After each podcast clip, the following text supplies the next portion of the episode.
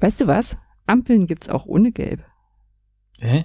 Ich kenne nur Ampeln ohne Gelb. Ich habe gar kein Auto, Signorina.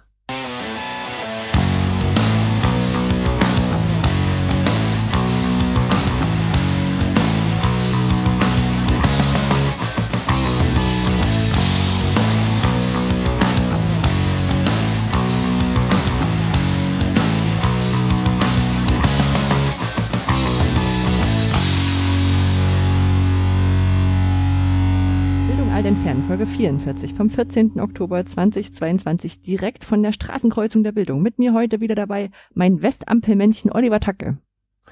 Ich weiß dummerweise nicht, wie ein Ampelmännchen, also was das für Geräusche macht. Also mache ich heute keins. Macht das nicht so klack, klack, klack, wenn du auf, den, auf diesen Klack, klack, klack. Dings drückst? Ja, gut, klack, klack, klack.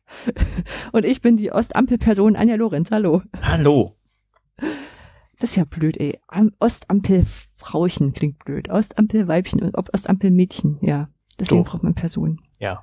Ähm, Ah. durch. Also, be- bevor wir es übergehen, äh, Intro ist natürlich geklaut.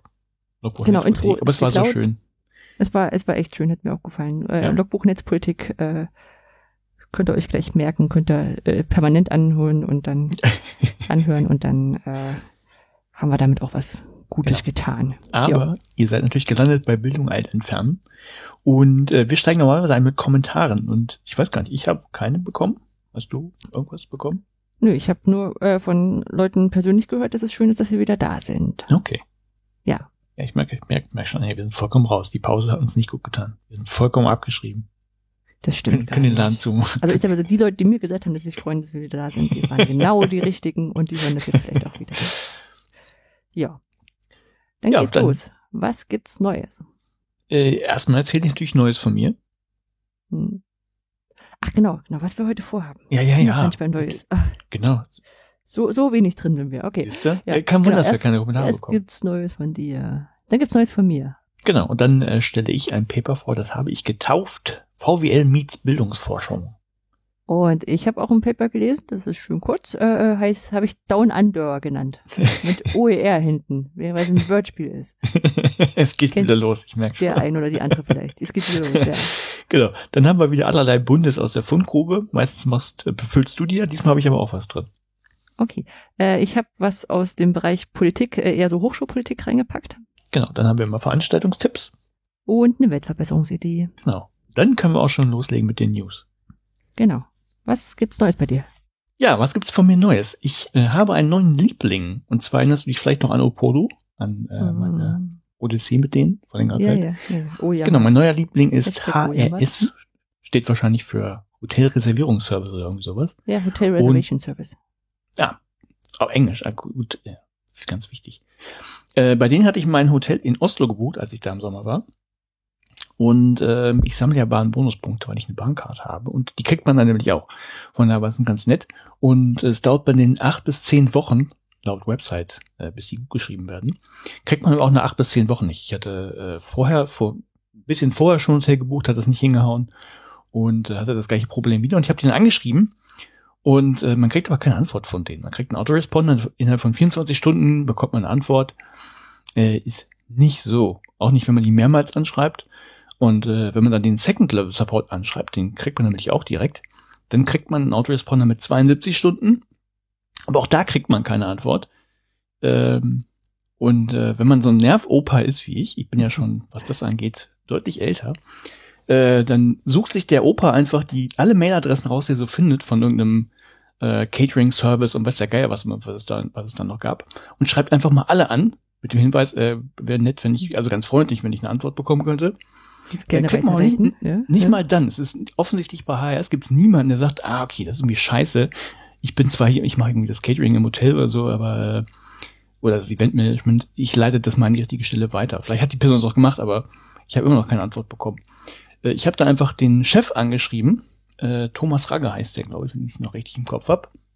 Und dann passiert es wie immer, wenn ich, also ich habe da sowas schon häufiger probiert, äh, dann kriegt man relativ schnell Antwort.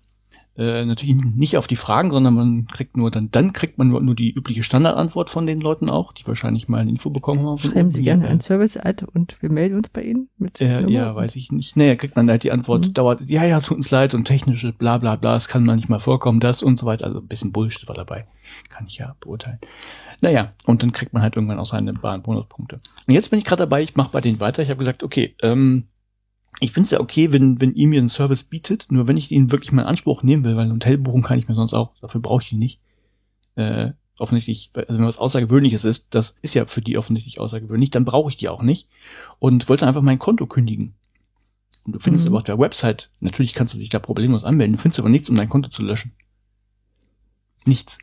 Also, was, was tut man dann? Weiß ich nicht. Ja, man, man schreibt die natürlich erst nochmal an, kriegt natürlich keine Antwort. Äh, fragt natürlich hier, wie ist denn das? Äh, ich würde mich gern, würde gern mein Konto löschen bei euch. Geht nicht. Kriegt man halt dieselbe 24 Stunden bzw. 72 Stunden Antwort. Äh, und dann schreibt man einfach den, dem Datenschutzbeauftragten und sagt, hey, ich möchte mal äh, erstmal, um die zu ärgern, ich möchte gerne mal alle meine Daten haben, die ihr von mir habt. Und in dem Prozess bin ich jetzt drin. Vier Wochen haben wir Zeit. Mal gucken. ja, äh, so, so viel zu meinem kleinen Vergnügen. Sonst habe ich ja immer nur Arbeit, Arbeit, Arbeit und das ist das, woran ich mich dann abreagiere. Das, aber das sehr immer sehr höflich. Ja, das ist so der, das ich pump da nicht digitale rum oder so, Fenstergucker irgendwie, ne? Ich bin ja, ich, ich pump da ja nicht rum. Also, ich ich, ich finde es ja dann eher unterhaltsam, aber es ist echt erschreckend, wie schlecht der Service ist. Ich verstehe es auch nicht. Hm. Also ich bin wahrscheinlich das andere Extrem. Ich antworte ja irgendwie nachts noch auf Mails, also das kommt ja schon mal vor. Aber äh, ich, ich weiß nicht, es kann doch nicht sein, dass du, dass du alle möglichen Leute da anschreibst und du kriegst keine Antwort. Aber die waren mal besser. Also, kann ja sein, aber ich weiß, wir waren 2000, ach keine Ahnung, 15, 16 oder sowas, waren wir mal auf der auf der IFA und das Hotel hatte unsere Reservierung ver, ver, ver, verbummelt. Mhm. Und die schienen denen dann so viel Druck gemacht zu haben. Also wir haben dann eine, eine, so eine, so eine, so eine Azubi-Wohnung quasi von dem Hotel bekommen ähm, was halt dann eben nur eine Wohnung ist und kein Hotelzimmer, was wir aber nicht so schlimm fanden und noch eine Flasche Sekt im Kühlschrank und so. Die hatten sich mhm. echt dolle entschuldigt und, und ist ja dann auch schwer, ich sag mal, ein Hotelzimmer irgendwo her zu, zu zaubern, wenn gerade IFA ist. Ja, klar. Und das fand ich damals echt äh, beruhigend, darüber gebucht zu haben. Aber vielleicht ist Booking mittlerweile so stark, dass sie sagen, ja, braucht man nicht mehr. Ich habe keine Ahnung. Also Du hm. kannst ja auch machen, aber dann, dann schreibt dich ein Autoresponder mit 24 Stunden. Irgendwie, man kann die auch antwittern, ja, aber irgendwie Twitter-Konto, was seit zwei Jahren nicht gepflegt wurde, wo auch keiner beantwortet, habe ich auch probiert. Also das ist, geht, weiß ich nicht. Ja.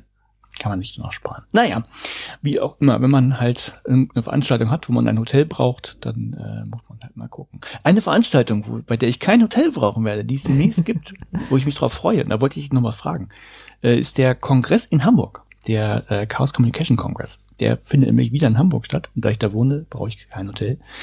Ähm, gut für mich.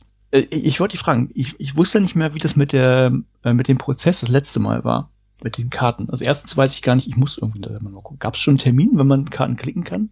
Nee, also ich habe noch okay. keinen gefunden. Also ich weiß, ich also du bist ja, glaube ich, auch in der Gruppe drin, wo ich, wo, wo ich auch drin bin, wo zumindest die Leute, die dran interessiert sind, gucken, wann es die gibt. Gruppe wo? Hm, Telegram, glaube ich. Äh, möglich, weiß ich hm. gerade. Ähm, Telegram benutze ich ja quasi nicht. Ja, da haben sich schon welche gefreut, dass jetzt in Hamburg ist. Da ja, na, ich weiß, ich weiß das, ich weiß genau, das also, halt nicht. Genau, also ähm, ansonsten kannst du doch vielleicht mal beim CCC RFA in Hamburg anfragen. Da haben wir doch ein bisschen ein paar Kontakte. Ja, ne, ich will ja, ich will ja keine, keine Karte für, für Umwege oder so haben. Ja, aber manchmal sind die ja übrig am Anfang. Die kriegen doch zuerst die Karten. Ja, ja, ja. Und ansonsten, genau, ansonsten das, es gab doch irgendwie dieses hier, wenn, wenn du eine Karte bekommen hast, kannst du irgendwas empfehlen, irgendwie sowas komisches gab's doch da. Im letzten Mal. Das, ja, genau. Irgendwie konnte man, konnte man Kontingente verschieben. Ich weiß das nicht mehr. Genau, also diese, diese Airfiles bekommen, bekommen Kontingente. Und die können ja, ja das, das ja, aber irgendwas, war nicht beim letzten Mal bei einer Anmeldung irgendwie noch was dabei? Ich war, okay. die letzten Male, wo ich mich angemeldet habe, saß ich wirklich zu der Zeit da und habe F5, F5, F5 gedrückt. Das ist ja mein Plan. Ja. Und dann nicht mehr F5 drücken, weil man sonst wieder von vorne anfängt. Wenn die Session gespeichert wird, ist also mm. egal. Ist egal. Äh, Okay. Also wer weiß, wie man schneller an Karten kommt, als nachher mit allen anderen davor zu sitzen äh, und zu gucken, ob die Plattform diesmal hält. Und halt, meistens hat sie gehalten, das muss man meist, äh, muss man lobend erwähnen. Äh, der kann sich ja bei Olli melden. ich krieg mir die auch so, deswegen, ich, ich will da keine Bevorzugung. Ähm, nee, aber generell kriegen ist ja so eine Sache.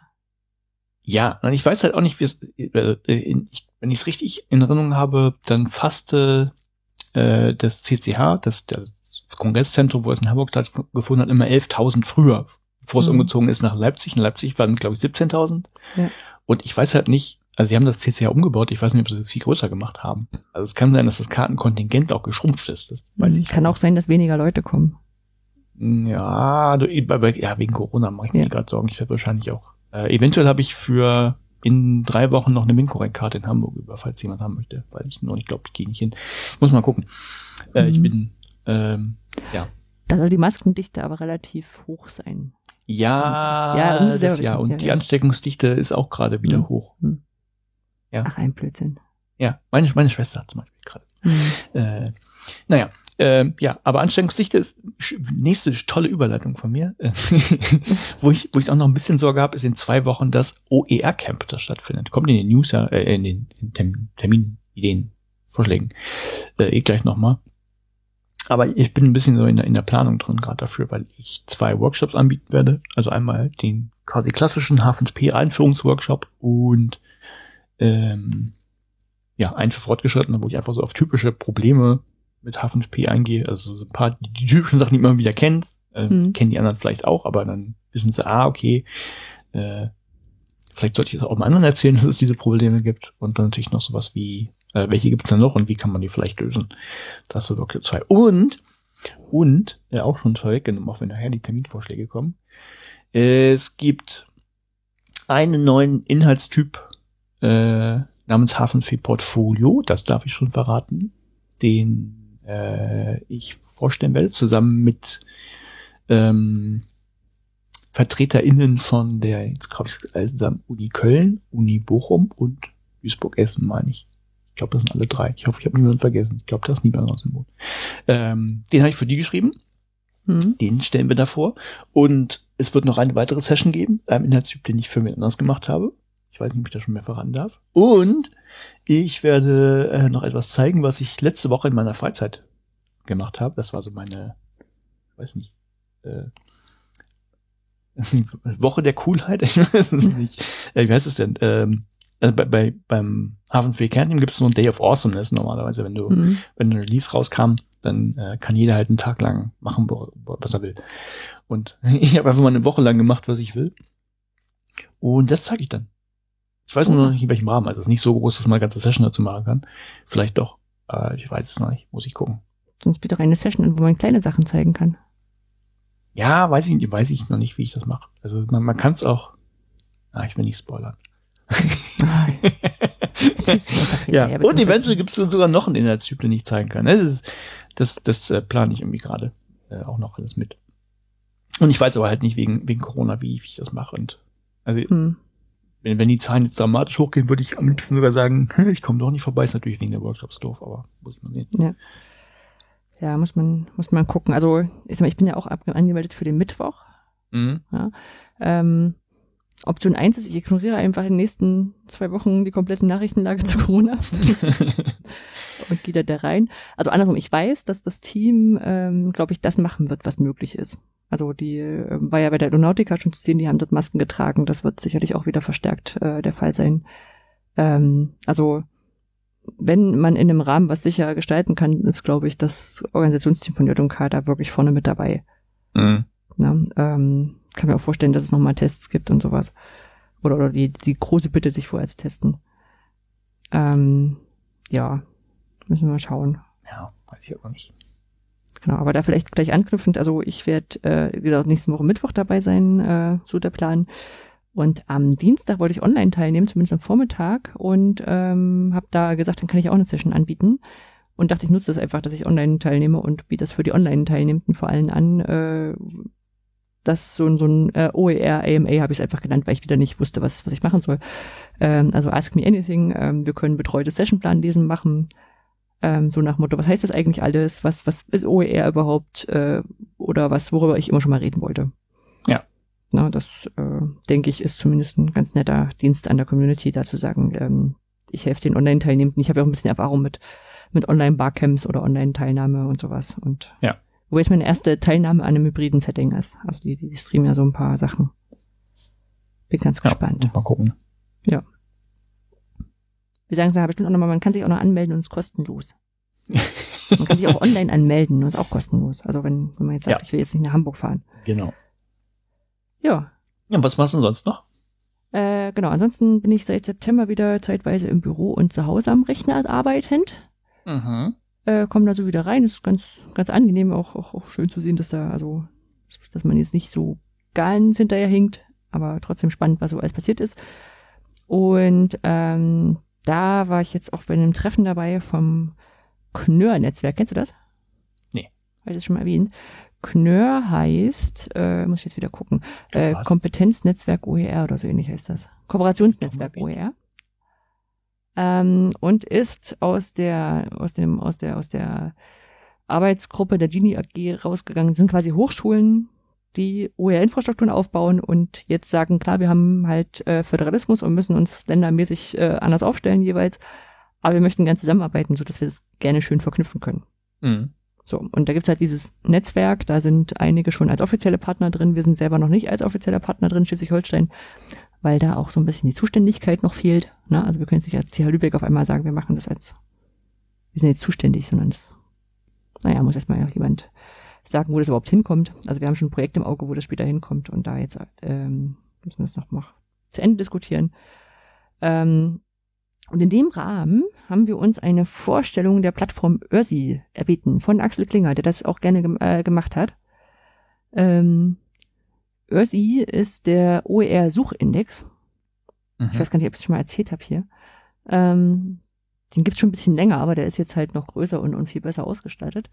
Äh, der hat, äh, ist quasi kein, kein OER-Repository, sondern sucht über ganz viele äh, OER-Repositories. Mhm. Das klingt erstmal auf dem ersten, ähm, auf den ersten, auf den ersten Blick, ist der falsche Podcast, auf den ersten Hör, äh, auf den ersten Lausch, äh, wie, äh, wie, wie, wie, wie das OER-Hörnchen. Und das stimmt auch, also das ist auch wohl Ausgangspunkt gewesen, auch offiziell. Also die haben ja da mit, mit äh, Matthias Andrasche wohl auch gesprochen. Mhm. Und äh, können da ganz cool die verschiedenen Seiten anbinden. Okay.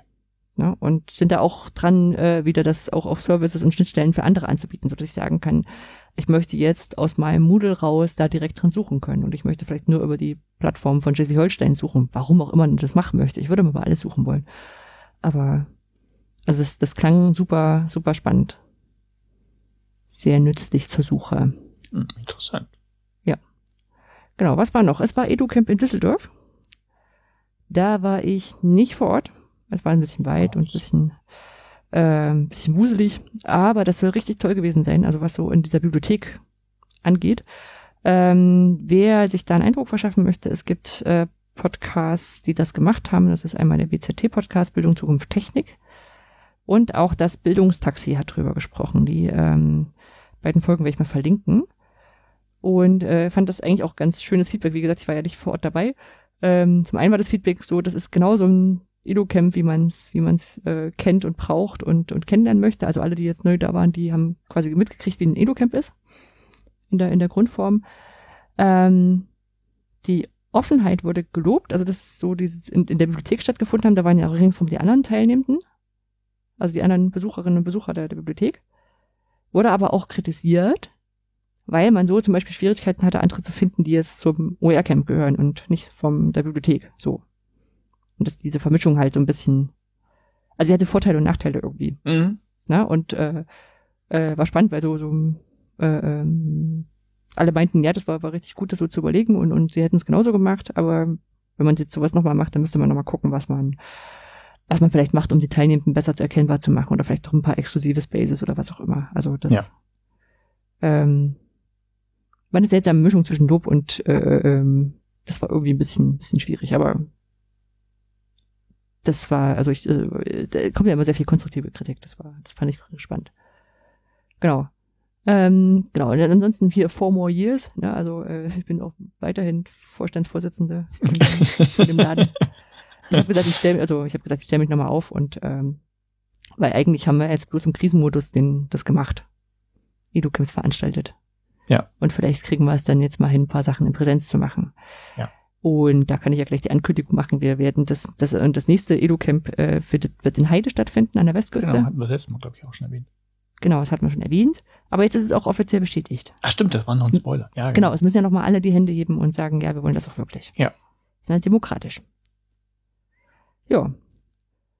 Ansonsten, was habe ich noch gemacht? Ich habe für die Metanuk äh, in, in, in, in, in Lübeck. Ah. In Lübeck, genau. Die Metanuk findet in Lübeck statt. Das ist der die Konferenz der Metameute, die mittlerweile, ich weiß nicht, also Lübeck ist mittlerweile, mittlerweile ein offiziellen RFA. Mhm. Also Erfahrung aus, äh, aus äh, das ist Erfahrungsaustausch. Kreis oder so ähnlich heißt das, ne? Äh, äh, ja. Also in, in, in, in Ableger von, vom, vom Chaos äh, Computer Club. Die waren bisher nur so informell und einige Leute waren im Chaos Computer Club, aber es war nicht so offiziell. Mittlerweile ist es offiziell und die Metanuk ist quasi eine Konferenz, die jedes Jahr ausrichten. Ähm, und ist ganz nett, ist auch schön bunt, also von, von Technik-Nerd-Themen bis hin zu, was habe ich gelesen, kommt, ähm, was ich aus drei Jahren Elternschaft gelernt habe oder ähm, Solar, Solarstrom auf das eigene Dach bauen. Das mhm. sind irgendwie Themen, die angekündigt sind. Ja, es ist jetzt gerade sinnlos, weil es keine Module gibt. Du kriegst keine Panels. Ja, aber dann weißt du, wie es geht. vielleicht kriegst du auch die Leute, also vielleicht schrecken die Leute zurück, weil sie Leute nicht kennen. Oder sie finden irgendwo welche, äh, die recycelt werden oder was auch immer. Was weiß ich denn? ja, und da habe ich einen, äh, einen Lightning Talk eingerichtet, also ein Bereich, so, so ein 10 Minuten zu ähm, OER-Plattformen an Hochschulen in Deutschland. Ja. Hm. Ähm, Hintergrund war, ähm, dass wir natürlich möchten, dass unsere Future Skills Plattform auch ein bisschen bekannter wird. Aber jetzt zu sagen, ich mache einen äh, Lightning Talk über die Future Skills Plattform, war mir zu platt. Also das ja. ist auch unnötig gewesen. Und ähm, ich dachte, das wäre dann sinnvoller für alle äh, zu sagen, okay, machen wir halt äh, OER-Plattformen in, in Deutschland und am Ende lege ich halt ein paar Flyer aus und wer die noch möchte, möchte nimmt die mit. Also mir lohnt das, bringt das ja nichts, wenn die Leute sich dort die Plattform angucken. Ja. Und so haben wir das Angenehme mit dem Nützlichen verbunden. Ja, gut. Ja. Und dann äh, ist ein Podcast noch erschienen, in dem ich äh, was reingequatscht habe ist der Tech She Likes Podcast von Daniela Wolf.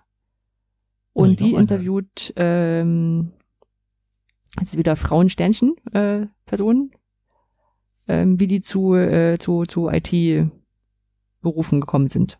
Mhm.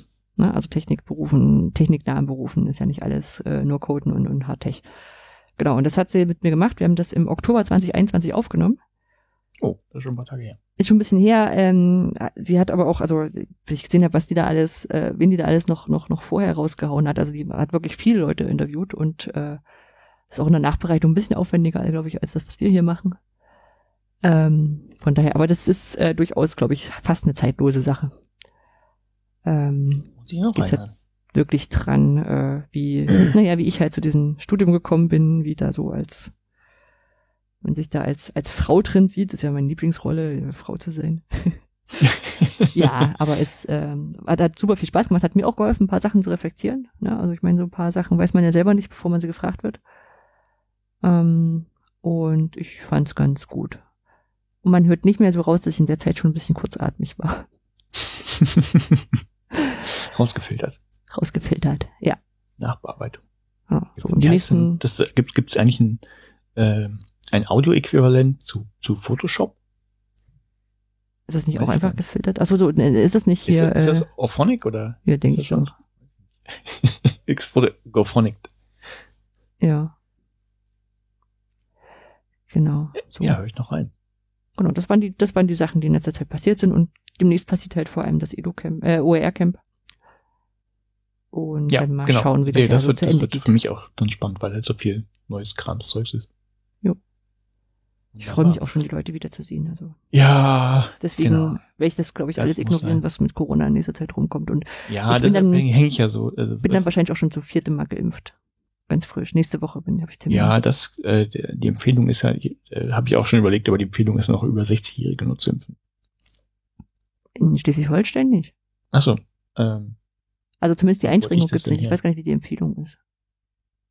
Ich gehe so ja, krieg ich auch schon. Ich, ich, ich, war ja neulich einfach so zum zum Check-up mal beim Arzt mhm. und äh, da hat sie mir auch schon gesagt, ähm, äh, die, die verimpfen alles. Also sie weiß, es gibt ja die Empfehlung, aber wer geimpft werden will, den schickt sie nicht weg, weil wohl tatsächlich, sagte sie, äh, Impfstoff schon wieder weggeschmissen wird, weil ziemlich ja, Leute. Das glaube ich auch, dass es jetzt gerade keine aufmachen und dann äh, wird es nicht aufgebraucht, dann kommt es weg, mhm. von daher.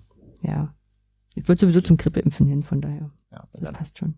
Also und da vielleicht noch, ich habe es äh, heute auch nochmal vertwittert, äh, richtig cool ist, die TH Lübeck gibt einem eine Stunde Arbeitszeit fürs Impfen.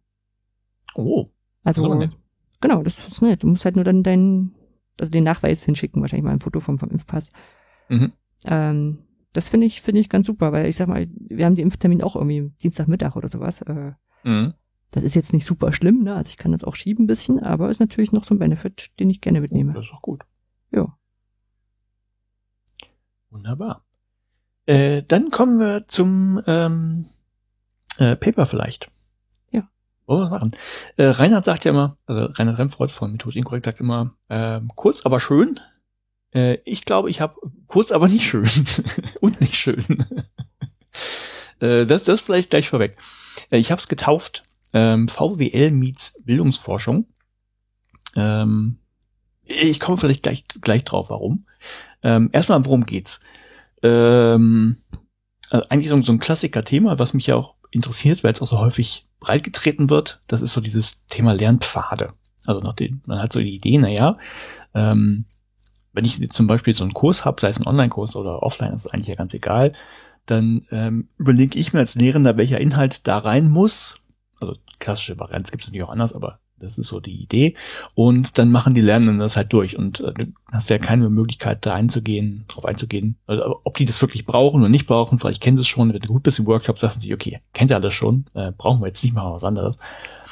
Ähm, aber so online könnte man ja sagen, okay, das kann man ja eh automatisiert anpassen. Also von der Idee her, okay, wenn du drei Aufgaben schon richtig gemacht hast zu irgendeinem Thema, dann kann ich feststellen, okay, das kannst du offensichtlich schon, ich mache mal was Schwierigeres. So die Idee.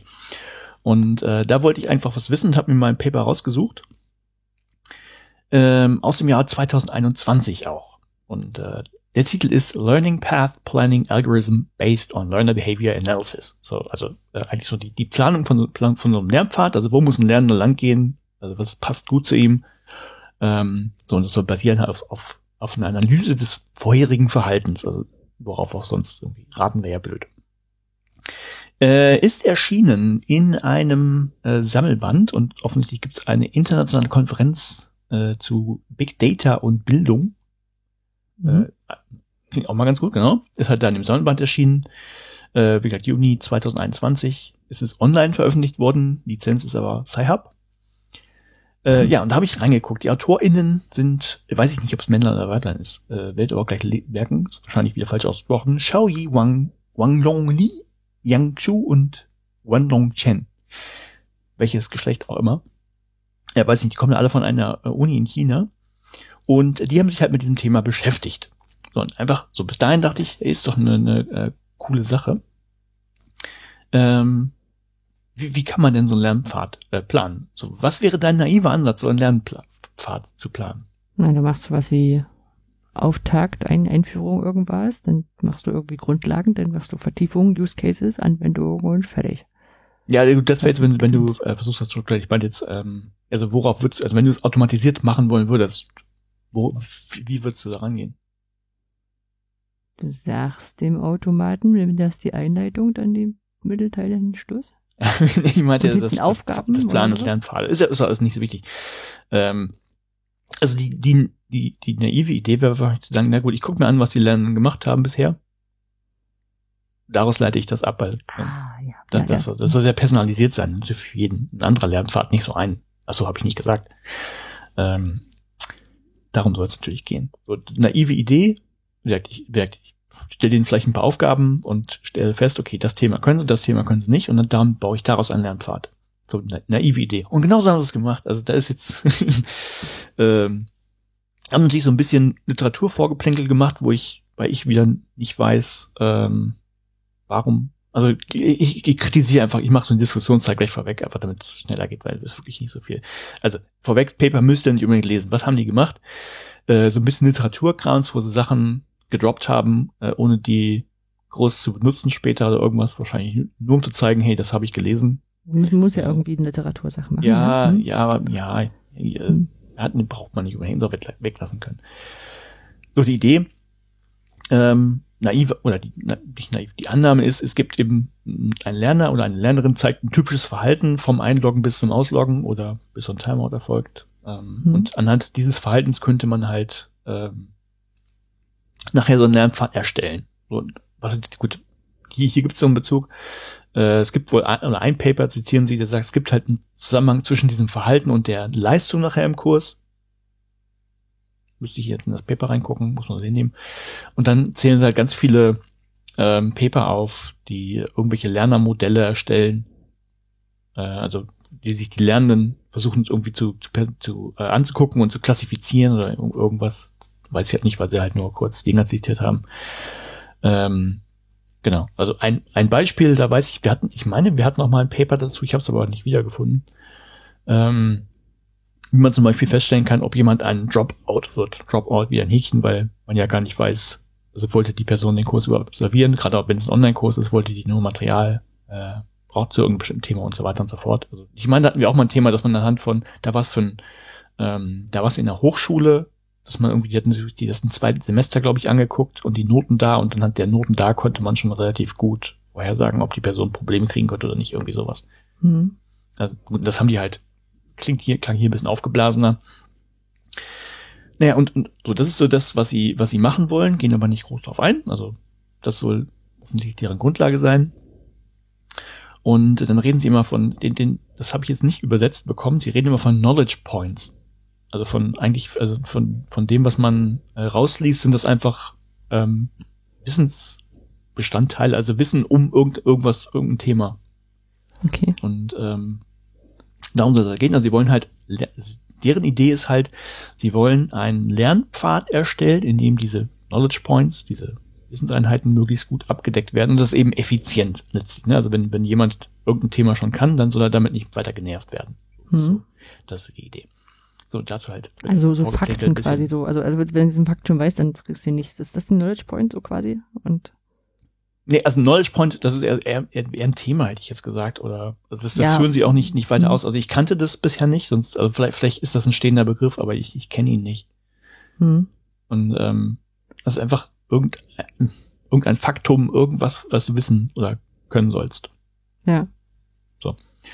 Ähm, naja, also ja, Literatur, bla bla bla. So, dann haben sie, äh, fangen sie direkt an, ähm, ein Modell zu erstellen. Also wie sie, was, was sie quasi auswerten wollen. Und nur so, so ein paar Sachen, die muss man nicht alle wissen, das ist so ein bisschen Mathe-Fu, aber ähm, die haben zum Beispiel gesagt, sie, sie, die ähm, also Mastery of Knowledge Points, also die beherrschst du denn wirklich das, das irgend so ein Wissen? Mhm. Ähm, das modellieren sie einfach über, du, du hast, kriegst Fragen zu so einem Thema und der Prozentsatz der richtig beantworteten Fragen ist deine Meisterschaft. Okay. Also, ne, wenn du 100, also äh, müssen wir natürlich ein Limit finden. Sie haben 0,6, also jetzt 60 Prozent, glaube ich, haben sie als äh, zählt schon, dann kann man weitermachen. Sie irgendwie genommen, haben aber auch nicht gesagt, wie sie auf den Wert kommen. Ähm, sowas zum Beispiel. Und dann haben sie noch gesagt, okay, jetzt müssen wir gucken, ähm, sie brauchen ja so eine Größe, an der sie den Lernpartner bestimmen können, ob der besser ist oder schlechter. Das nennen sie eben den, also Gewinn letztlich. Also sie gucken, äh, wenn, also von der Idee, wenn du jetzt Fragen beantwortest und später nochmal beantwortest, dieselben Fragen, und dann nehmen sie einfach das, was quasi besser geworden ist, als das ist der Gewinn. Mhm. So. Und äh, das ist dann quasi deren, deren Maßgröße, an der sie den Algorithmus ausrichten. Ähm, sind dann auch auf so ein paar Sachen eingegangen. Also einen, einen nehme ich noch raus, woran man sieht, okay, es wahrscheinlich geht's um Online-Kurse und da auch nur auf diese klassischen Video-MOOCs, weil sie die, so die Wichtigkeit von Knowledge Points irgendwie auch noch mit reinbeziehen, also weil einige vielleicht äh, wichtiger sind und häufiger beantwortet werden müssten oder so. Oder ähm, da nehmen sie die, die Länge des Videos.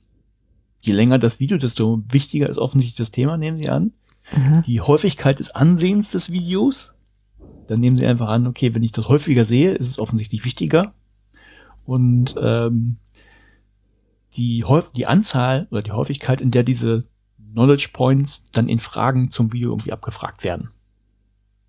Hm. Und daraus, das ist, äh, da gibt's halt dann, wir quillen das über eine Formel, so und, und das machen sie halt noch mit ein bisschen anderen, anderen Sachen. Und dann erstellen sie halt eine Hierarchie von diesen Wissensbausteinen, äh, Knowledge Points, also Einige sind halt sagen, das sind halt Grundlagen, das andere baut darauf auf. So, dann haben sie halt so ein so ein Graphen sich gebaut, letztlich. Und ähm, ja, da anhand dieser Größen, die sich da festgelegt haben, wollen sie halt dann einen Lernpfad generieren. Also so ein, so ein Algorithmus. Und letztlich ist genau das, äh, äh, also man, man könnte den auch kurz fassen, das, was noch nicht ab, was man noch nicht absolviert hat und wo man, oder wo man schlecht abgeschnitten hat, mhm. das kommt einfach mit höherer Wahrscheinlichkeit dran. Mhm. Punkt. Also und natürlich so untere, also von diesem Graphen, so, so quasi untere Bausteine vor den oberen. So, fertig. Also letztlich nicht groß anders als ein Leitnerkasten, den man sich, so, sich mit Karteikarten machen kann. Man sagt, okay, was ich schon konnte, kommt in ein hinteres Fach, das kommt halt nicht mehr so oft dran. Also das ist platt gefasst das, was, was gemacht werden soll. Und dann ist ja die Frage, okay, wie überprüft man das jetzt? Äh, ich kann verwechseln, überprüft haben sie es gar nicht. Was, was die gemacht haben, die haben sich einen, äh, einen Datensatz genommen, den, den kannte ich nicht, aber der scheint verbreitet zu sein. Ähm, den scheinen einige zu nutzen. Das ist halt von, spreche ich auch wieder falsch aus, äh, Wethang X oder sowas. Das ist halt eine chinesische MOOC-Plattform. Ähm, und die haben halt offensichtlich einen großen Datensatz mal ausgegeben von 2016 bis 2019. Da stehen, das sind wirklich diverse Gigabyte an Daten zu, zu Leuten äh, drin. Und was da drin ist, ist einmal so die, jetzt so die wirklich Minimalinformation tatsächlich nur. Also du hast irgendeinen Nutzer, eine Nutzerin. Mhm. Und da weißt du das Geschlecht, das Geburtsjahr und das Bildungslevel. Also auf dem Niveau von Muschelabschluss oder was auch immer da. Äh, ich habe mir jetzt die, die Kategorien nicht alle angeguckt. Aber das ist tatsächlich drin. Das, was, das weißt du über die Leute. Ähm, du weißt, du hast noch zu den Kursen äh, die Informationen Startzeitpunkt, Endzeitpunkt, dann thematisch eine Kategorie und die Information, ob das mit einer Lehrperson war oder einfach selbst gesteuert. Hm. Und dann hast du halt, das nennt sich Activity Items, so zig Sachen, also quasi Fragen, ähm, die du beantwortet hast oder Video, eben Video angeguckt oder und so weiter und so fort. Das, das taucht dann auf. Das ist dann ein, ein riesiges Datenset. Und das haben sie einfach genommen haben dann drei Lernende exemplarisch rausgenommen und haben für die mal also einen Lernpfad bestimmt. Also sie haben sich angeguckt, was haben die da gemacht ähm, und haben dann gesagt, okay, nach unserem Modell, äh, ja, Modell überhaupt nicht begründet oder so, gucken wir jetzt mal, wo die Leute vielleicht Zeit hätten sparen können, weil sie ja ähm, bestimmte Aufgaben in bestimmter Reihenfolge gemacht haben und so weiter und so fort und sich Videos in irgendeiner Reihenfolge angeschaut haben. Hm. Und ähm, dann gibt's ja nach deren Algorithmus so einen Punkt, wo du sagst, okay, jetzt weiß ich das eigentlich schon, jetzt brauche ich das nicht mehr, dann könnte man zu was anderem springen. Und anhand dessen haben sie halt gesagt, okay, für, für die wären jetzt die Lernpfade rausgekommen. Punkt. Mhm. Das ist das Paper. Klingt dünn. Also ja, das ich nehme an, das willst du damit sagen. Bitte? Äh, ich nehme an, das willst du damit sagen, dass es dünn klingt. Ja, es ist einfach, ne, ich verstehe, also ich, ich, steck, ich bin ja in der, in der Szene jetzt nicht drin. Vielleicht ist das tatsächlich schon irgendwie ein großes Ding, aber es, es kam mir einfach vor, okay, da hat sich jemand hingesetzt, hat sich einen Algorithmus ausgedacht, den aber nicht irgendwie, also na klar, so gesagt, okay, so, so ein paar Annahmen getroffen, äh, deshalb ist der irgendwie sinnvoll, aber auch nicht mit Literatur begründet, warum der jetzt so sein muss und anders und äh, so, und dann als, als Ergebnis, ja, wir, wir haben exemplarisch mal drei Lernpfade generiert. Aber ob das jetzt wirklich, also nur, nur überprüft quasi an dieser Effizienz. Also kommt man damit, hat, hat man damit irgendwie alles abgedeckt, was man wissen muss zum Thema, wo, wo ich ah, okay, ähm, aber eure Hierarchie, die ihr da aufbaut, äh, ne, wo, woran macht man das fest? Also können, also wirklich, reicht es wirklich, eine, eine Quizfrage dazu zu beantworten, um zu sagen, okay, jetzt, jetzt passt das und so viele, weiß ich nicht, an so vielen Stellen. Und, ja. Aber das mhm. war das Paper und ich, mir hat's nichts, weil mir kam es wirklich sofort, als wir ein Entwickler eigentlich äh, die hingesetzt hat, äh, so ein educated guess letztlich gemacht, wenn man äh, macht sich halt ein paar, überlegt sich natürlich, was man so entwickelt, aber das war's. Dann habe ich was, was so ein Lernpfad generiert. Aber ob das jetzt in der Praxis wirklich funktioniert oder nicht, keine Ahnung, ob das Sinn ergibt oder nicht. Ich habe das Gefühl ja nicht. Deshalb, deshalb auch mein, mein, ähm, mein Titel VWL meets Bildungsforschung, weil es in der VWL ja auch so ist, dass man äh, häufig mit mathematischen Modellen hantiert von irgendwas, die mit der Realität halt mittlerweile nicht mehr so viel zu tun haben, weil dann ein Modell kommt und das setzt sich auf ein Modell und das auch nochmal auf ein Modell. Und dann rechnest du da irgendwie ganz toll rum und hast toll rumgerechnet und äh, kriegst was raus. Aber weiß ich nicht. Das heißt, du versuchst jetzt mit deiner Kritik noch neben den äh, Paper-AutorInnen auch noch die VWLer böse zu stimmen. das wissen die VWLer selber.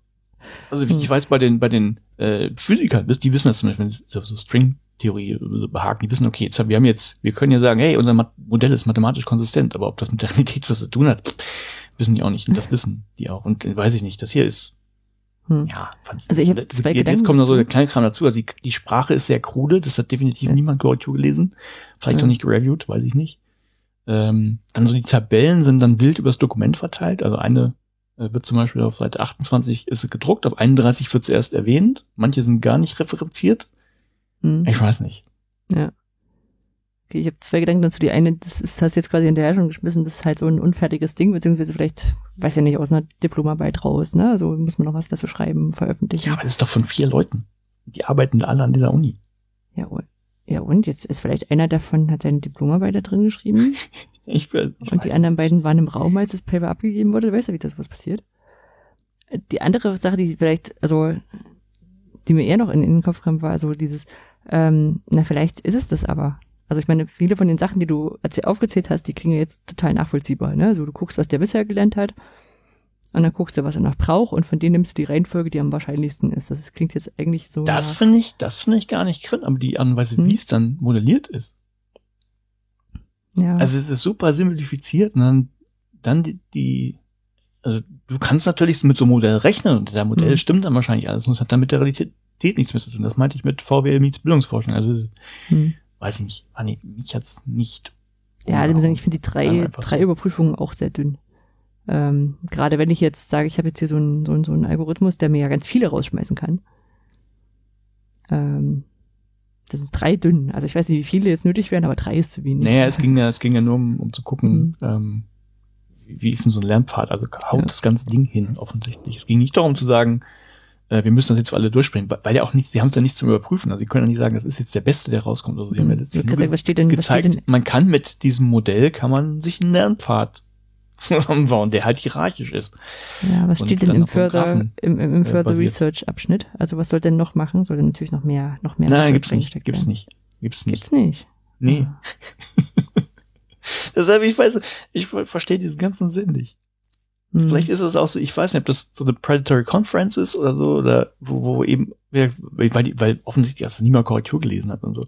Mhm. Äh, weiß ich nicht. Vielleicht ist das sowas. Also, also vielleicht deshalb, wenn ihr was mitnehmen möchtet, ähm, merkt euch den Titel des Papers und müsst ihr einfach nicht lesen. Das bringt. Mhm. mhm. Oder, oder ich bin halt komplett aus der Szene raus und sage, nein, es ist super, dass man sowas mal gemacht hat. Dann nehme ich alles zurück. Kann mhm. natürlich alles sein, aber ja, ich fand es einfach, nee. Und das war schon mein Paper. Erinnert mich auf alle Fälle daran, dass ich nochmal die Kolleginnen und Kollegen fragen muss. Wir haben so ein, so ein, äh, so ein Projekt, das heißt Onka Pflege. Ähm, das, da geht es auch irgendwie um, die entwickeln irgendwie Learn, Learning Nuggets, ne, also kleine, kleine Sachen. Mhm. Und ähm, da geht es auch irgendwie um Lernpfade, aber aus, dass ich den Begriff da mal auf, aufgeschnappt habe, habe ich noch nicht nachgefragt, was die jetzt eigentlich tun. Mhm. Na, das werde ich vielleicht mal machen demnächst. Ja, dann ist so. Ja. Dann kommen wir zum anderen Extrem. Ich habe ein richtig tolles Paper gelesen. Ah, also sehr gut. Ein, ein, ein, ein positiv stimmendes im Ergebnis. Ähm, sonst ist auch solide geschrieben, äh, aber jetzt kein, also ist kein, kein Boah, das hätte ich nie so gemacht, äh, überfliegend, sondern solide einfach. Ich hatte es ja genannt Down Under mit OER hinten. Mhm. Und es geht darum, also wir wissen ja alle, wir haben es ja vielleicht schon ein paar Mal erwähnt hier im Podcast, dass die OER-Strategie in Deutschland veröffentlicht wurde. Ja. Endlich. Haben wir letzte Woche besprochen. Äh, letzte Woche, letzte, letzte Folge. äh, gefühlt letzte Woche, genau, so. Und ähm, Österreich, Österreich hat ja schon so ein paar, ähm, hat ja schon schon OER-Strategien, ähm, ähm, also, also stärkere, stärkere OER-Fokus durch verschiedene Projekte gehabt. Ja.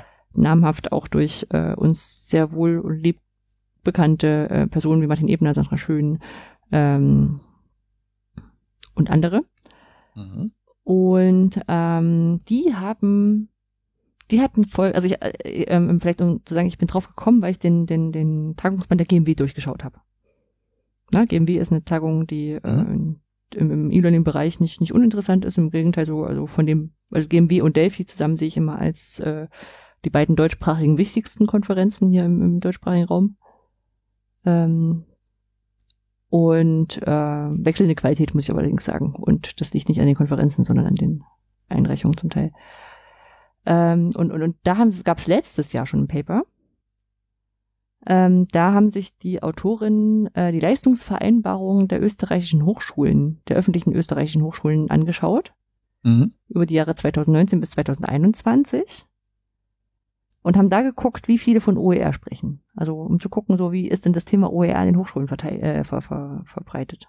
Mhm. Dafür haben sie 2021 den, ähm, den sogar den, den Best Paper Award bekommen. Oh, okay. Also von daher, das ist, äh, weiß ich gar nicht, das, das war es mir gar nicht aufgefallen, aber auch zeitlich irgendwie ein bisschen schwierig.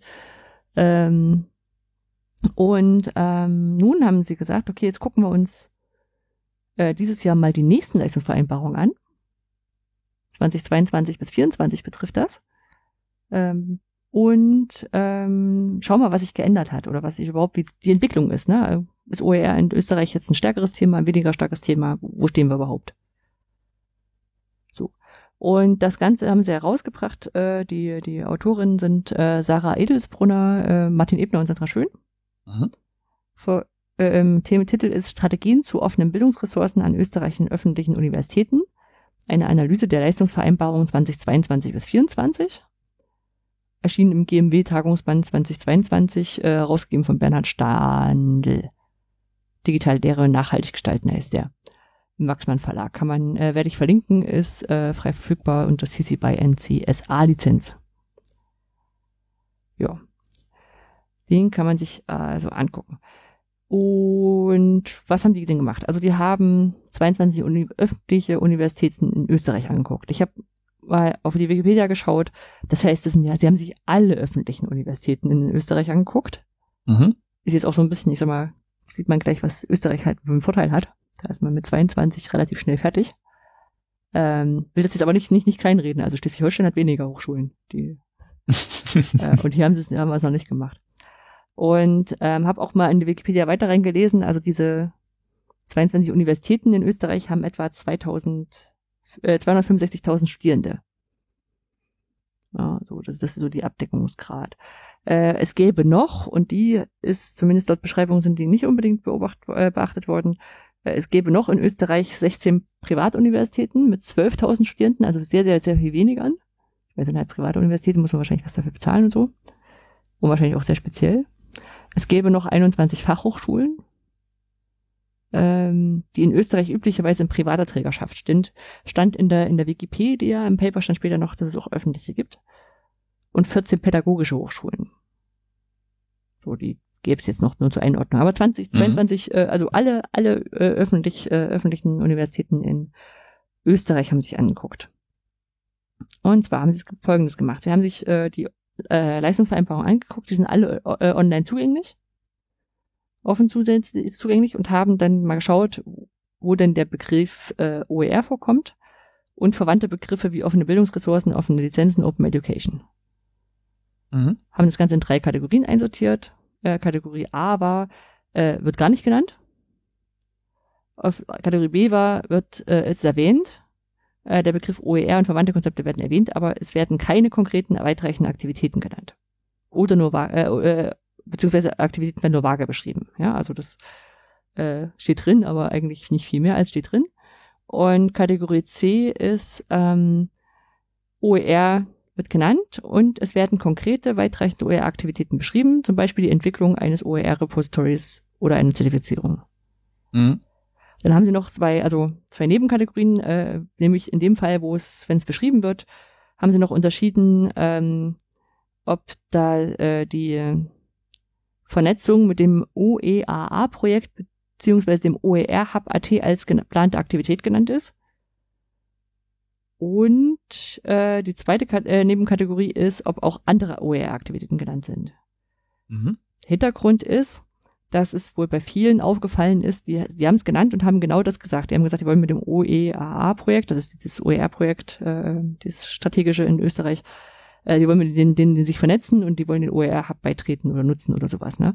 So, und dann bist du halt relativ schnell durch. Und dann war halt so die Frage, haben die denn noch was drüber hinaus erwähnt? Ist natürlich auch wichtig zu, zu gucken. Ne? Das sind dann quasi die, die, die Goldstandard-Leistungsvereinbarung, wenn man so möchte. So, äh, im Ergebnis haben sie herausgefunden, dass alle öffentlichen OER-Universitäten OER in den Leistungsvereinbarungen erwähnt haben. Oh. Alle, war ich auch total beeindruckt, äh, zumal sie gesagt haben, in der Vorstudie waren es nur zwölf. Zwölf von 22. Mittlerweile haben es alle drin stehen. Krass. Ja.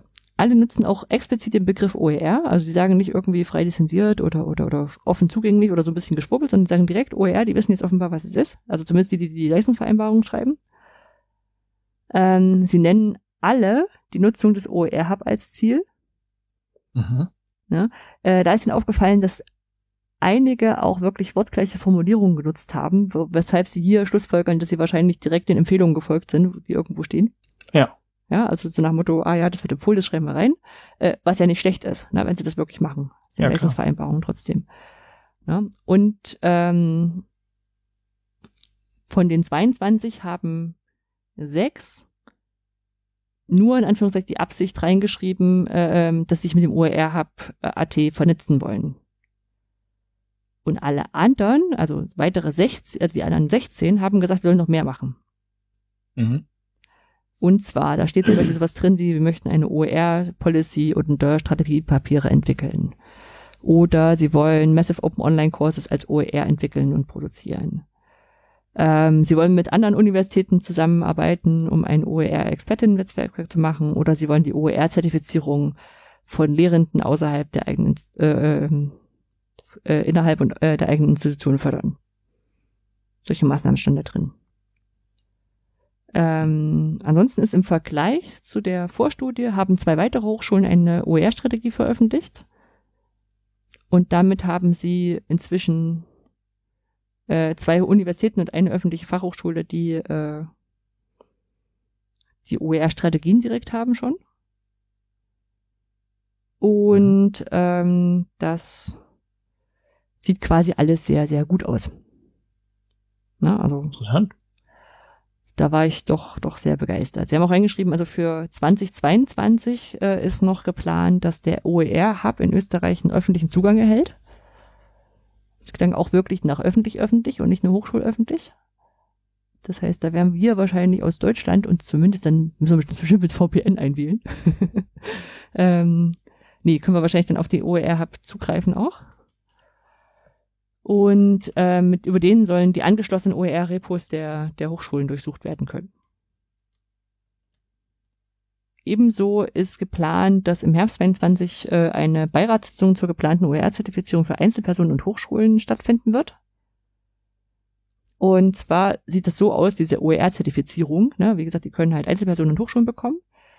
Und dafür, dass eine Hochschule OER zertifiziert wird von diesem ähm, zentralösterreichischen OER-Projekt, ähm, müssen folgende Voraussetzungen erfüllt sein. Die Hochschule muss eine OER-Strategie haben, die muss ein OER-Repository haben, die Lehrenden müssen regelmäßig fortgebildet werden können. Da gibt's auch schon MOOC, ne? also das, äh, die sind ja da auch mit dran. Ja. Und es muss eine bestimmte Zahl von Lehrenden in dieser Hochschule geben, die so ein OER-Zertifikat also Zertifikat haben, also die selber zertifiziert sind. Mhm. Was, genau, was so, haben Hochschulen davon? Wenn die das, also sie können sich dann quasi. Sie gehören zu den Guten. Ja, ne, das ist, das ist schon klar. Ich meine, so ein Zertifikat brauchst du einfach nicht nur, wenn du es irgendwem zeigen willst oder sowas. Ja. Also können, also ne, frage ich mich nur, warum sollten Hochschulen das jetzt anstreben? Das Sie erfüllen den politischen Willen und können es in ihre Nachhaltigkeitsabsätze von Förderanträgen reinschreiben. Okay. Also ist jetzt meine, meine Vermutung. Ja. Das wäre jetzt so okay. mein, mein Ding. Ich meine, Leistungsvereinbarungen sind ja genau die Sachen, die du ja mit dem Land, also hier in Deutschland wird es mit dem Land ausmachen, die machen das wahrscheinlich dann doch direkt mit dem Staat. Mhm. Ähm, um dann entsprechend die Gelder freigegeben zu kriegen. Na, und dann ah, okay, sagen die hier, wir müssen ein OER-Repository aufbauen, dann sagt das, der Staat finden wir gut, ihr habt da zwei Geld dafür. Ah, okay, okay. Also ja. so, also mein, mein Eindruck. Ja, stimmt wahrscheinlich. Genau. Und ähm, genau, im Februar 2022 wurde noch die Open Science Policy Austria wohl verabschiedet. Das waren die anderen Entwicklungen in Österreich noch ringsrum. Mhm. Ja, also, also, da ist. Ich weiß natürlich nicht konkret, wie das in Deutschland aussieht, aber ich glaube nicht, dass das Ergebnis so ausfallen würde. Nee, auf gar keinen Fall. Also ich glaube nicht mal die Hälfte der, Öst äh, der, der, der, der Hochschulvereinbarungen sind. Äh, kommen wir sogar gleich drauf, äh, ähm, wie das in Deutschland aussieht. Ah. Also zumindest kommen wir nicht drauf. Äh, ja. Ähm, genau, also die, die äh, im Fazit äh, haben die Autorinnen noch eingeschränkt. Ne? Also nicht alles, was an Hochschulen, Universitäten geschieht, muss in den Leistungsvereinbarungen genannt werden. Na, also auch so Vielleicht auch, um zu sagen, es kann auch durchaus ein bisschen mehr passieren.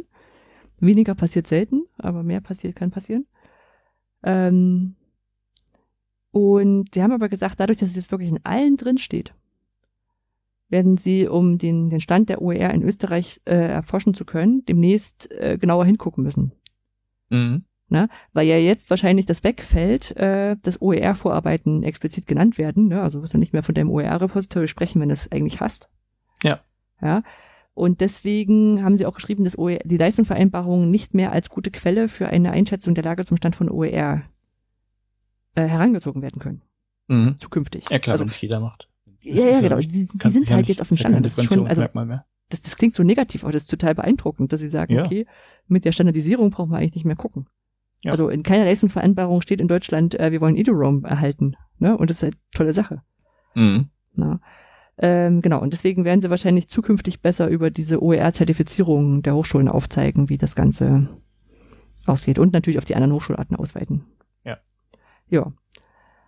Ähm, also ich habe das schon, also ich habe das gelesen, fand das echt klasse, fand es auch sehr gut und systematisch analysiert. Ne? Also mhm. wirklich, wirklich sauber gearbeitet. Ähm, ähm, natürlich kann man jetzt sagen, das ist in Österreich besser machbar, ne? weil es ist, ist überschaubarer, was da an, an, an Hochschulen, an Anzahl und Hochschularten ist. Ne? Aber man könnte auch sagen, ja, hier könnte man das auch zumindest auf Landesebene machen und das haben wir, haben wir noch nicht. Ne? Mhm.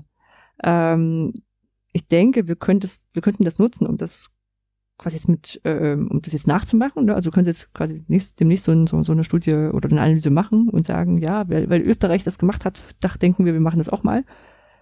Da bist du, glaube ich, in Schleswig-Holstein auch nicht so, nicht so schnell, ähm, nicht so überfordert damit. Also so viele Hochschulen sind es tatsächlich nicht. Mhm. Ja, und ich würde sagen, vor allem die Länder, die jetzt so Landesportale haben, so Twillo, Orca, NRW, also Niedersachsen, NRW und so, ne? Äh, das wäre doch ein guter Ansatz, um die Wirksamkeit zu zeigen von der Arbeit, die sie da machen. Ja. ja? Ähm, und da, das habe ich ja vorhin schon gesagt, ähm, haben sie auch auf, in, in, ihrem, äh, in ihrem Paper auf eine, eine Untersuchung äh, verwiesen, die habe ich selber nicht gelesen, die ist Anfang des Jahres in einem asiatischen äh, Asian Journal of irgendwas, äh, Digital Education wahrscheinlich war das, ähm, gemacht. Äh, da haben sie eine vergleichende Untersuchung angestellt ähm, um zu gucken, wie das, äh, wie OER da verbreitet ist. Und da waren unter anderem Deutschland und Schweiz auch dabei. Und wie gesagt, ich habe das Paper selber nicht gelesen, aber sie schrieben in, in ihrem Paper, dass die Leistungsvereinbarungen in Deutschland nicht oder nur teilweise öffentlich zugänglich sind. Mhm. Na, und das ist halt dann schon, schon deswegen schwierig, das zu analysieren. Ja. Wobei ich sagen muss, es ist schon auch so eine Sache, wo ich denke, ja, die Leistungsvereinbarungen könnten schon auch öffentlich zugänglich sein. Warum eigentlich nicht? Warum erfahren wir als Bürgerinnen und Bürger nicht, was in den Hochschulen geleistet werden soll? Soll ich das mal sagen? Ja, ich weiß schon, das ist damit die andere Hochschule nicht sagt, die müssen aber viel weniger. Was? Machen. Nein, ich weiß ja, was da manchmal, ich nenne jetzt auch keinen Namen, aber ich habe immer an der Hochschule gearbeitet. Ja. Und man, man könnte sich du auch. Du hast in mehreren äh, Hochschulen gearbeitet, um das jetzt mal zu relativieren, ja? Richtig, ganz genau. Es kann jede gewesen sein. Ja. Aber an einer Hochschule weiß ich, dass äh, ein Professor in seiner Leistungsvereinbarung drinstehen. Also es hat Gründe, warum das so war, weil es halt äh, Neubesetzungen nicht gab und so weiter und so fort. Und ähm, wenn er auch noch gegangen wäre und er hatte durchaus wohl Angebote von anderen Unis, dann wäre das blöd gewesen für die Uni. Und da stand wohl auch Sachen drin, muss nur so und so viele Tage äh, wirklich in der Uni sein und noch diverse andere Sachen. Also der hat mhm. sich seinen Hintern da vergolden lassen. Mhm. Also, und wenn das jemand lesen würde, würde er auch sagen, äh, was? Ja, vielleicht, vielleicht deshalb mag jetzt auf so eine Hochschulart sein, wobei ich sage mal, das in der Hochschule sein ist jetzt, glaube ich, auch nicht mehr so das große Kriterium. Ähm, aber ja, ich kenne diese, diese, diese, wie war es, Dienstag bis Donnerstagsprofs. Ähm, ich weiß nicht, ich weiß die Details nicht mehr, aber, ja, es, aber die es, war ja nicht, es war ja nicht, war ja nicht nur das, es war auch so, was er noch so an Extras gekriegt hat und es, was, ja. Ja. Also es, es hat dann ja, also ist ja wahrscheinlich begründbar, denn wenn jetzt, wenn der Prof äh, auch noch weggegangen wäre, wäre es um äh, die Studienrichtung ein bisschen dünn geworden. Also, kann man ja, ja begründen. Nur hoffen wir ja, dass zumindest das in, in den auf Hochschulebene nicht der Fall ist. Also wenn du so ja. einzelne Fälle hast, wo du sagst, ja, da ist es halt jetzt doof. Ja. Naja. Aber auf Hochschulebene solltest du schon so ein paar Sachen anbieten dem Land gegenüber. Ja, aber dann, dann kocht ja in Deutschland, ja. Deutschland kocht doch dann gleich wie so die Neiddebatte hoch. Wieso hat der denn das drin? Wieso hat der einen Mitarbeiter ja, mehr das, als ich das, oder das, das sowas? Wird das sein, ja. Ja. Und sicherlich andersrum, es ist ja trotzdem auch immer noch ein Wettbewerb um Gelder.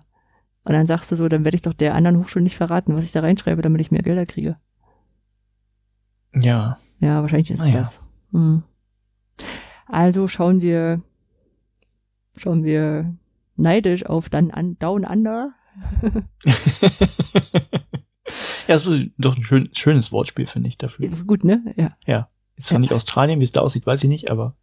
Ja, Austria, ja. Mhm. Ja. Ja, ja, schon klar.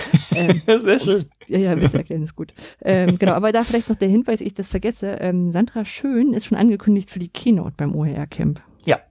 ja. Und ähm, die wird ja sicherlich vielleicht auch gestreamt und aufgezeichnet. Das weiß ich gar ähm, nicht. Also ich denke fast, dass wenn sie das da ich, ich, ich sag lieber nicht so also viel. Aufgezeichnet, gestreamt, weiß nicht, aufgezeichnet bestimmt. Ja. Und ähm, ich glaube, da kann man sich viel. Also ich finde das richtig gut, dass sie da ist. Vor allem nachdem ich das Paper gelesen habe. Und ich wünsche mir, dass von vom BMBF und, und sonstigen politischen Playern da auch Leute da sind und ja. sich das anhören, was Österreich gemacht hat. Ja. Und sich dann schämen und sagen, das müssen wir auch machen. ja. Gut. Gut. Schönes Paper. Muss ich dann auch, tatsächlich auch mal lesen. Ja, geht schnell. Also, muss sagen, Kürze war durchaus auch ein Kriterium bei der Auswahl. Na gut, gucken wir in die Fundgrube. Gucken wir in die Fundgrube. Äh, Nele Hirsch hat wieder geliefert und zwar wie immer. wie immer. Äh, gibt's das äh, gibt's die Webseite retro.tools. Das ist ein einfaches wie geniales Tool, also praktisches Tool, und zwar, wenn man Retrospektiven macht. Retrospektive ist, ich schaue auf irgendwas zurück, zum Beispiel ein Projekt oder ein Produkt oder was auch immer, eine Veranstaltung.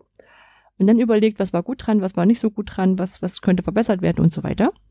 Mhm. Dann macht man dazu ja meistens ein Brainstorming. Und das wird mit dieser Webseite unterstützt. Du sagst halt, okay, ich möchte jetzt für das Projekt XY eine Retrospektive machen. Mhm. Kriegst da schon so eine, so eine Übersicht, das sieht so ein bisschen aus wie Trello oder wie Taskcards oder, oder sowas. Äh, ähm, wo du dann, wo du quasi jede Person reinschreiben kann, was sie gut fand, was sie nicht so gut fand, und dann kannst du, glaube ich, auch noch liken und sowas. Und das ist eine super Grundlage, um, um sowas auszuwerten. Mhm.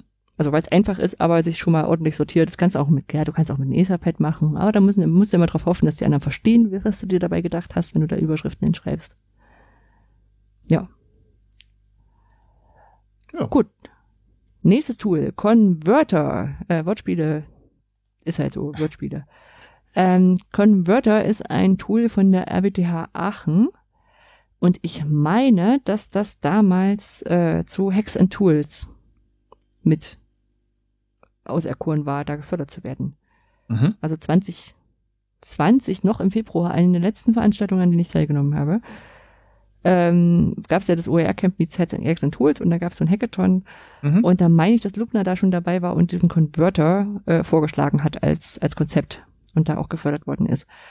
Ähm, das ist ein Tool, das dir helfen soll, deine Materialien, die du hast, in OER zu überführen. Und ich habe das äh, vor ein, zwei Monaten mal ausprobiert. Ich denke, es wird ähnlich funktionieren, höchstens äh, noch äh, weiter geworden, äh, weiter, weiter sich entwickelt haben. Du lädst ein Office-Dokument hoch. Ich meine, ich habe es mit, mit, mit, mit PowerPoint und oder Word versucht. Mhm. Ähm, das nimmt quasi das auseinander, was, was da so drin ist und sagt dann, okay, du hast hier Bilder drin, du hast hier Text drin, du hast hier das drin. Ähm, und du kannst dann zu jedem angeben, ach ja, das Bild habe ich daher, das, den Text äh, habe ich dahin und, und sowas. Ah, okay. Du kannst das alles ergänzen. Und dann rödelt er rum und macht er quasi schon die, äh, die, die, die, ähm, ist es die, die Lizenzhinweise dran. Mhm. Na, also jetzt gerade für Leute, die jetzt sagen, okay, ich habe hier doch aber schon Lernmaterialien, ähm, wie mache ich da OER draus? Ähm, eine coole Sache. Mhm. Wir machen natürlich gleich ordentliche Sachen, also gleich, gleich, gleich frei lizenziert und, und genau, und du kannst auch ein Bild austauschen, wenn jetzt stattfindet, äh, wenn, wenn jetzt findest, dass, oh ja, stimmt, das kann ich jetzt gar nicht nutzen. Ja. Dann sagt er, hier hast du eine Suche, äh, such dir dann ein anderes Katzenbild. Ja, so, so ja. quasi so eine, wie eine Checkliste, die man da abhaken kann. Genau. Also nach dem Motto, das, das ist ja zum Beispiel das Bild, äh, ja, ah, ist doch nicht frei, muss ich mir doch suchen. Oder ah, hier habe ich, habe ich zwar schon eine Lizenzangabe irgendwie gemacht, aber es fehlt noch was. Genau, also Leute wie du und ich, wir könnten das sicherlich auch so machen, ne, also da mhm. durchgehen, aber das hilft dir quasi ja, wirklich an, an ja. viel zu denken. Ja, ist cool. Nächstes Tool der Fundgruppe, Hemingway Editor. Weiß ich gar nicht, wo ich den hier habe zweifel immer Nele Hirsch, aber äh, habe ich mir nicht notiert dazu. äh, der Hemingway-Editor hilft dir, bei englischen Texten das Ganze lesbarer zu gestalten.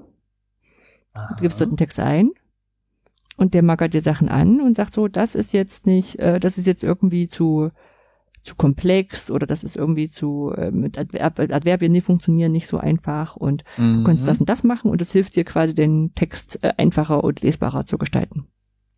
Das finde ich gut. Da werde ich einfach mal ein paar alte Texte von mir reinkopieren und gucken, was passiert, gucken, wie, wie viel angemarkert wird.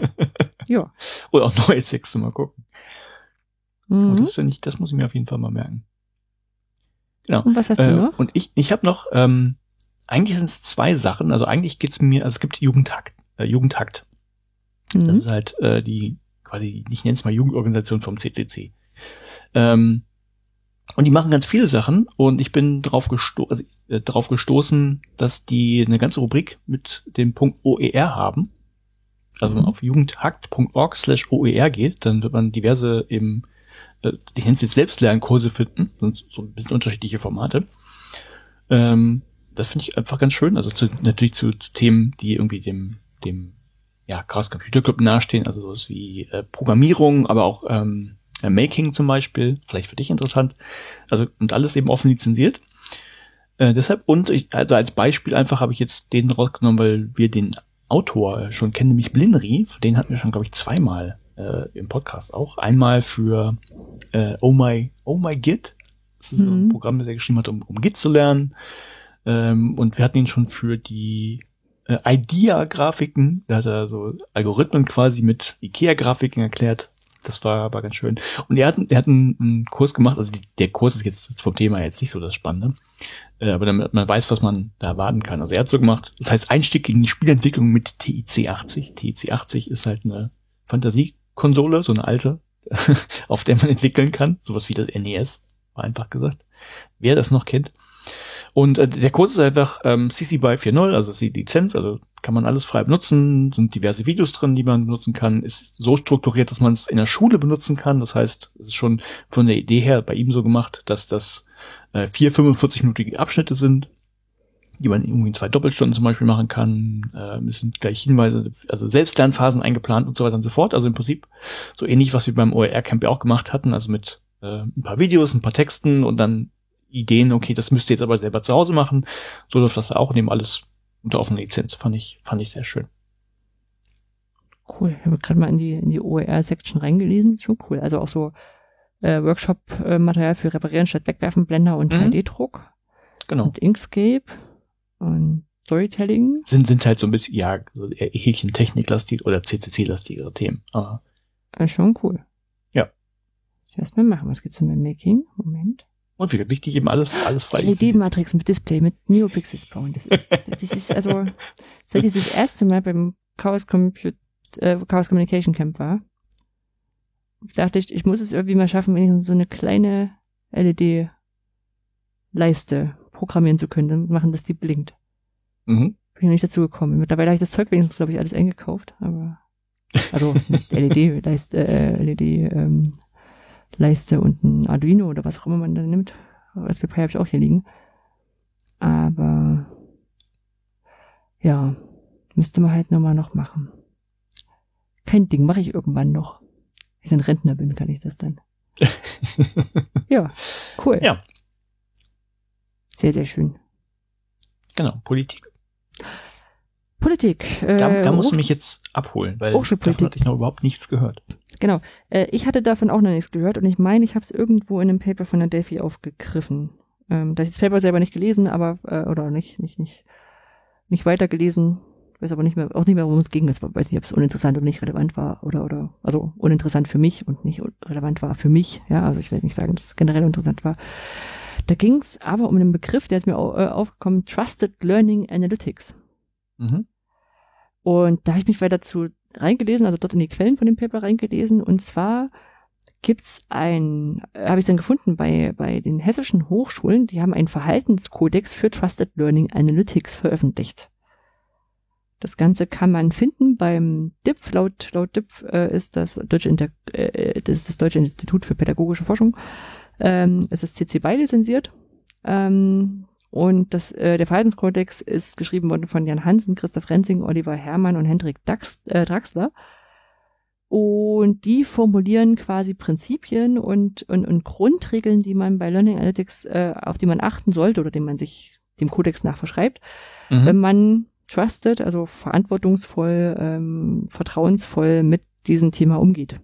Also geht es quasi um, um die Ethik und nicht um, äh, wie, wie gehe ich da eigentlich technisch ran? Oder? Genau, genau. Also halt sowas Aha. mit dem Grundprinzip jetzt einfach als Beispiel äh, steht drin, dass äh, Verbesserung der Bedingungen für Lernen und Lehren Learning Analytics an unserer Hochschule dient ausschließlich, also das ist die Überschrift Verbesserung der Bedingungen für Lernen und Lernen.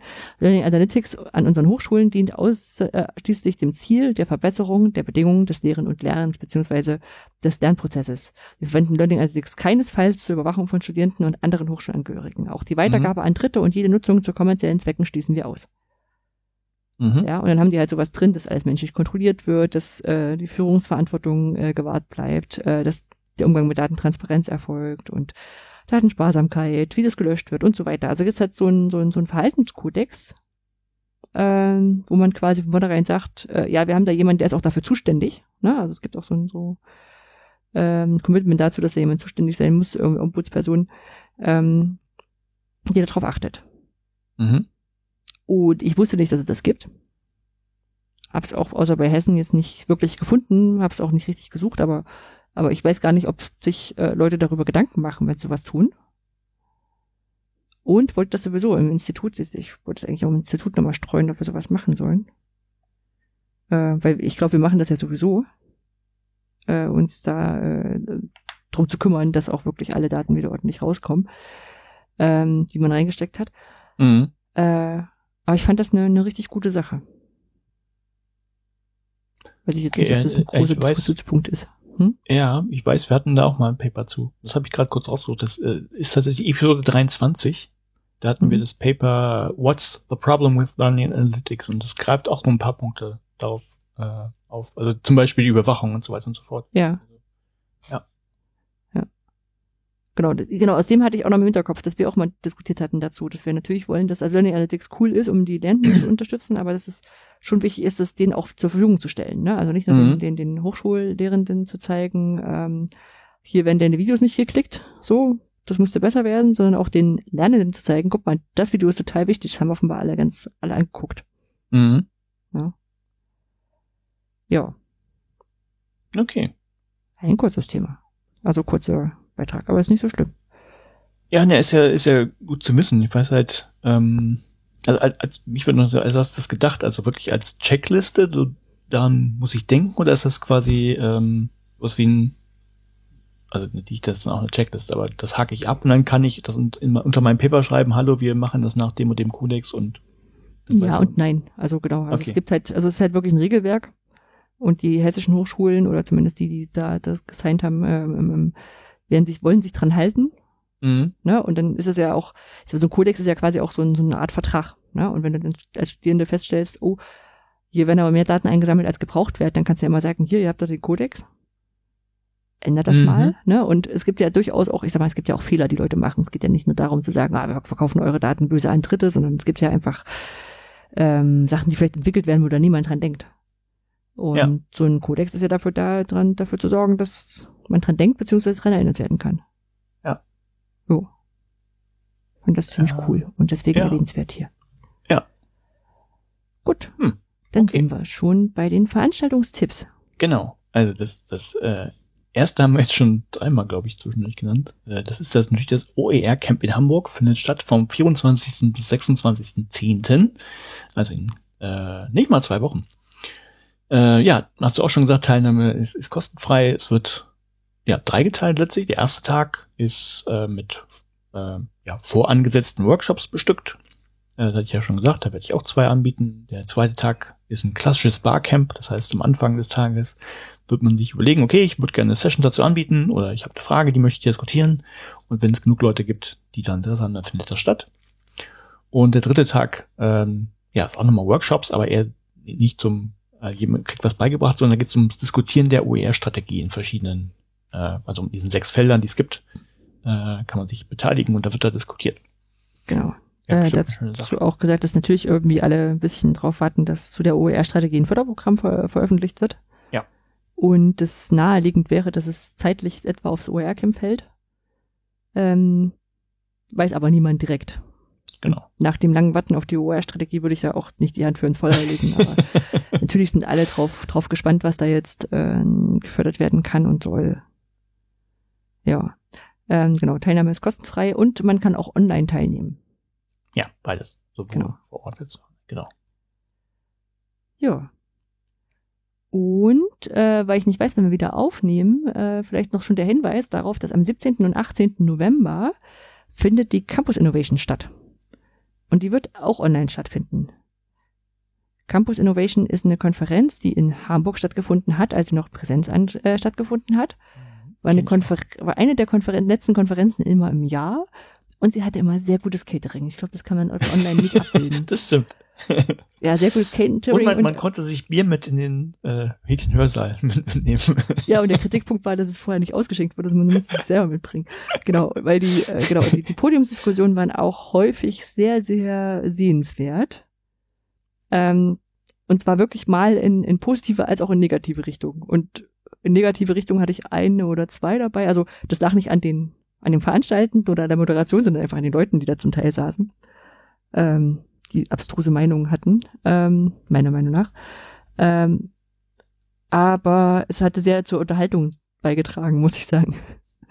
Ich fand das auch lustig. Genau. Und die Teilnahme ist auch kostenfrei, was bei dieser Konferenz äh, tatsächlich ähm, ein Hinweis wert ist, weil die nicht günstig war. Und ähm, ja, wie gesagt, auch da relativ äh, namhafte Leute dabei sind. Also diesmal ist irgendwie auch hier dieser äh, Schmidt-Chanasit dabei, dieser, dieser, dieser Virologe. Ja. Der ist angekündigt, bitte? Oute ich mir jetzt gerade? Ich mal, gebe ich mal einen Dummheitpreis? Ich, also nie gehört den Namen. Äh, okay. Äh, ja, das äh, ist dann so. Was, was soll ich denn sagen? Jonas schmidt sein, aber nicht in ist ein Hamburger Virologe. Ähm, ah, okay. Vertreib, ich glaube, ich hat eher so Richtung, Richtung Durchseuchung und nicht ganz so vorsichtig diskutiert, aber ich habe ihn auch nicht so oft gehört. Markus Beckett da ist angekündigt. Den kenne ich. äh, Senatorin Fegebank, die ist ja auch äh, Von den gewesen. Grünen. Äh, genau. Und noch ein paar andere Leute, die ich vielleicht kenne, aber andere. Äh, Christian Stöcker kennst du vielleicht noch. Ja. Der schreibt eine Spiegelkolumne richtig gut. Äh, und Jan-Martin Viada natürlich, der ist äh, quasi Stammbesetzung für die Moderation der Podiumsdiskussion. Ja, also da sind schon einige tolle Leute dabei, kann man sich bestimmt auch reinziehen. Genau. Und äh, ja, dann kommen wir fast zum Ende. Wir haben wie immer oder fast immer neuerdings seit Ewigkeiten eine Weltverbesserungsidee. Und zwar äh, wurden wir, zumindest wir werden wir auch nicht mehr, wir wurden häufiger mal gefragt, ähm, hey, wollt ihr nicht ein bisschen Geld haben? Ihr habt ja auch ein paar Kosten für den Podcast. Nein, wollen wir nicht, das können wir alles selber stemmen.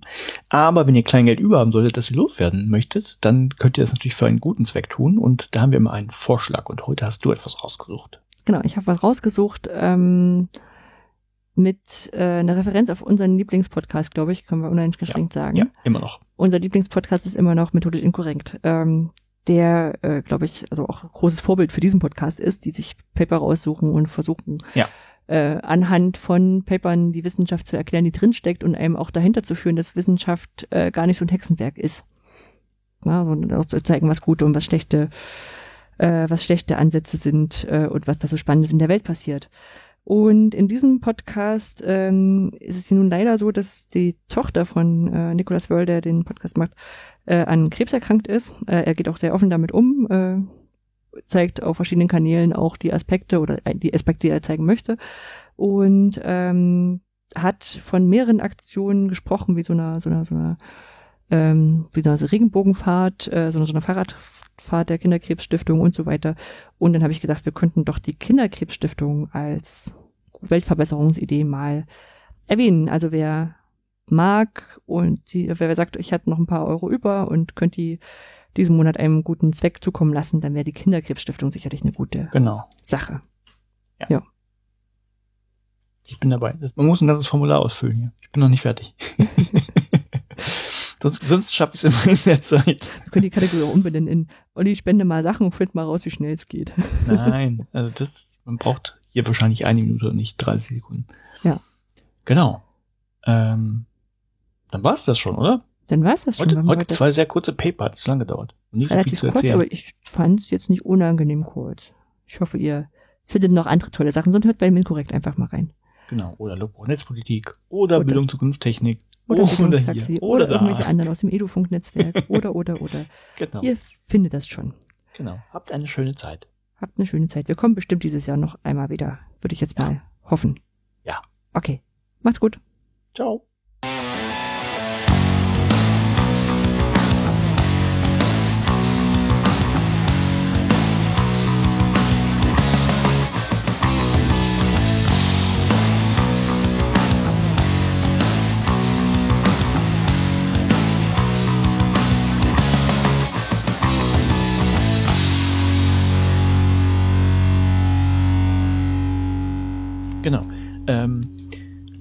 Du, erinnerst dich vielleicht noch an Opodo, mit denen hatte ich ja mal viel Freude. Oh über ja, längere Zeit. Warte, ich, ich mache hier äh, Ojamat als Hashtag. Ojamat, bitte, ja. als, als, bitte als Kommentar und Hashtag, genau. Mhm. Ähm, ich habe einen neuen Liebling, das ist HRS, der Hotelreservierungsservice. Wahrscheinlich ist das die Abkürzung dafür, ich weiß es gar nicht genau, wahrscheinlich kommt er daher. Ähm, da hatte ich ja mein, mein Norwegen-Urlaub, ähm, also der, das Hotel in, in Oslo hatte ich mir da gebucht, weil ich da noch das kannte ich nicht. Da wollte ich mich nie auf Airbnb verlassen, weil ich nicht wusste, wo man unterkommen kann. Und ähm, hat auch soweit funktioniert. Und das Schlimme ist nur, man, also ich sammle ja auch Bahnbonuspunkte, weil ich eine Bahncard habe. Und da kann man sich Punkten anrechnen lassen. Und die kommen nicht an, die kommen nach sechs bis, äh, nach acht bis zehn Wochen. Angeblich mhm. werden die gut geschrieben. Und ich hatte eine Übernachtung, weiß nicht, ein paar Monate vorher, da hat das schon nicht hingehauen und äh, hat dann wieder nicht hingehauen. Ich habe versucht, den zu schreiben und gesagt, ja, was ist denn mit meinen, meinen Bonuspunkten? Und mhm. du bekommst einfach keine Antwort von denen. Also du kannst, die haben so eine Mailadresse und du kriegst auch einen Autoresponder, der sagt, innerhalb von vier, nee, doch ja, innerhalb von 24 Stunden äh, kriegst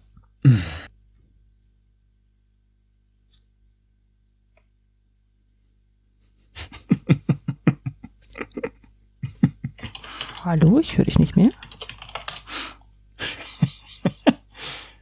Hallo Olli.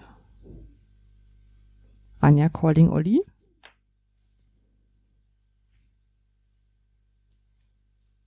Hm.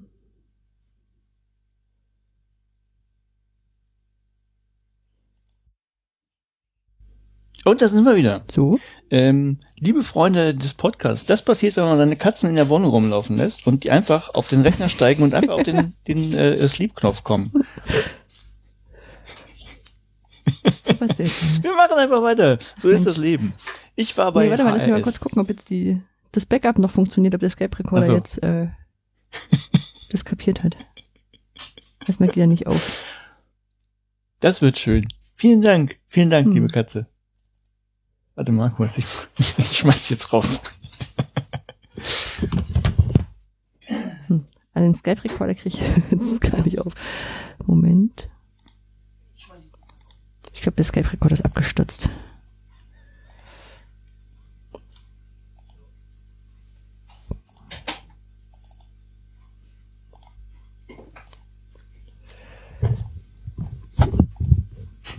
So.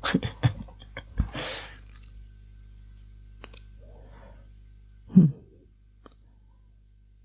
Okay, Skype-Recorder war abgestürzt. Aber ich denke, entweder kriegen ich wir. Ich einfach mit dem HS-Teil noch hoffentlich, hoffentlich das das Backup. Schneide ich dann irgendwie zurecht. Genau, fangen die mit der HS-Teil. Muss wahrscheinlich ein bisschen rausgeschnitten werden. Aber haben wir schon was für, haben wir schon was für die Autos. Naja.